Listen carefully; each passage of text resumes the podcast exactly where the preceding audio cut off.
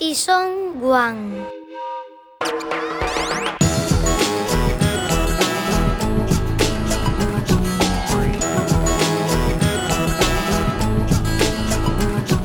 Episode 3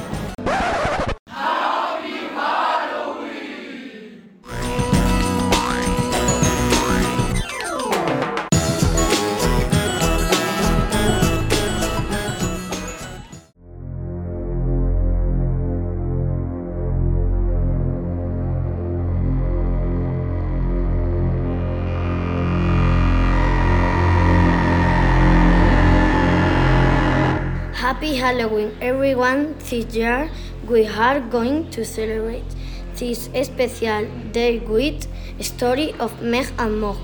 We hope like you like it. Feliz Halloween a todos. Este año vamos a celebrar este día tan especial con el cuento de Meg and Mog. Esperemos que os guste a todos.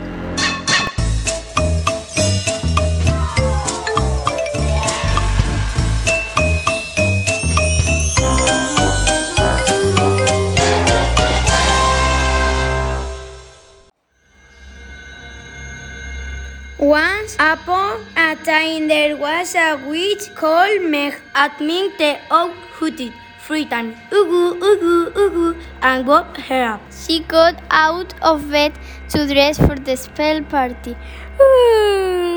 She put on her black stockings, her big black shoes. Her long black coat and her dark black hat. She went down eh, the stairs to cook breakfast. In the kitchen lay her big stripped cat Mog.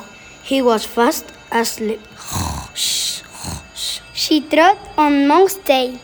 Meow! She took out of her cupboard three eggs, jam, bread, cocoa, and fish. She put it all in her cauldron and stirred it up. There was plenty of breakfast for everyone. Mmm, yummy, yummy. At one o'clock, she got her broomstick, her c- cauldron, and a spider. And she flew up the chimney with Mog. Phew! Up in the sky, she met a friend going to the party. Yes, it was great. They landed on a hill in the moonlight to make the spell. Each of them had brought something to put in the cauldron. This is what they put in. A frog, a beetle, a worm, a bat, and a spider. She stirred the cauldron and she chanted her spell.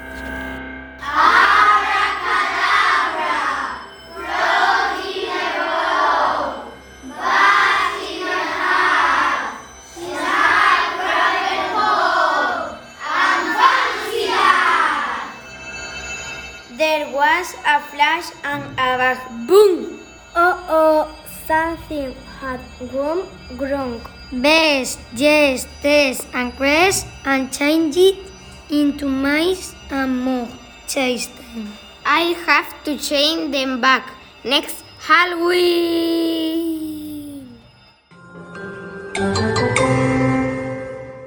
Did you like? It is the story of a witch called Meg who goes to a Halloween party with her friends, but the spell was a fail.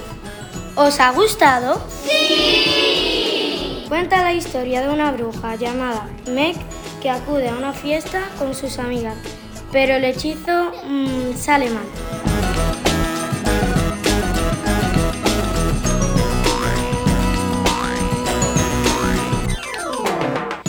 Nosotros celebraremos Halloween en el cole con un fotocall terrorífico y una obra de, de teatro representada por nuestros compañeros de quinto.